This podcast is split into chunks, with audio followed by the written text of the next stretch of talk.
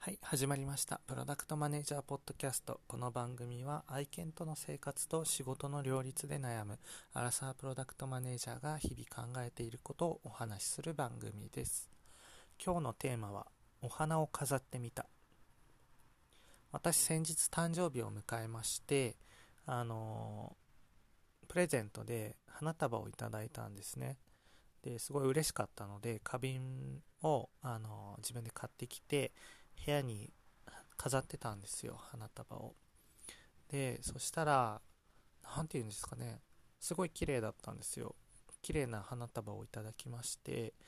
でテーブルに飾っているだけで何というか心が穏やか何て言うんだろうな。毎日楽しかったんですよね。なんかよくわかんないんですけど。なんかすごい楽しくてすがすがしい気持ちになれたので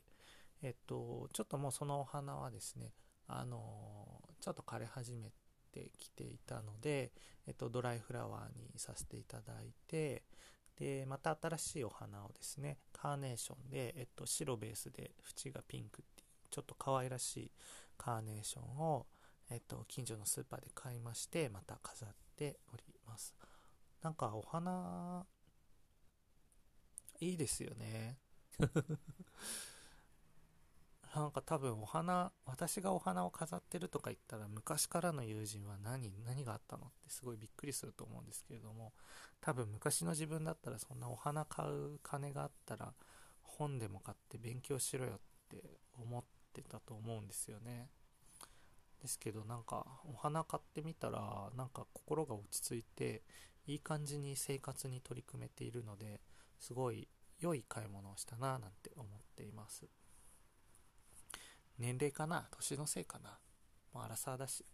昔みたいにガツガツしてないのかもしれない。もともとはサボテンが好きでサボテンってまああんまり手間かからないじゃないですか。あのまあ水週に1回ぐらいビシャってかけてそれで OK みたいな。日当たりのいいところ置いとけば OK みたいな感じ。がすごい楽で好きだったんですけど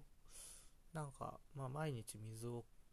変えたりもそれはそれで楽しいなぁなんて思ってます。こんなご時世なのでお花屋さんも多分結構大変なんですよね。ビジネスが。売り上げ増えてんのかな。増えてるってことはないですよねコロナ禍で、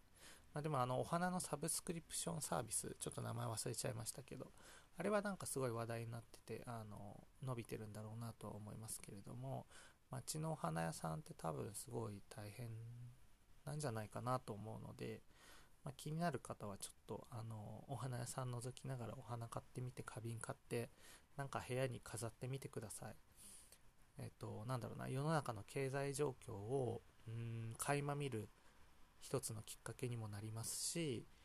生活が華やいでなんか心が落ち着くのでとてもおすすめです。ということで、本日のテーマは、お花を買ってみたでした。ご視聴いただきありがとうございます。また次の番組でお会いしましょう。またね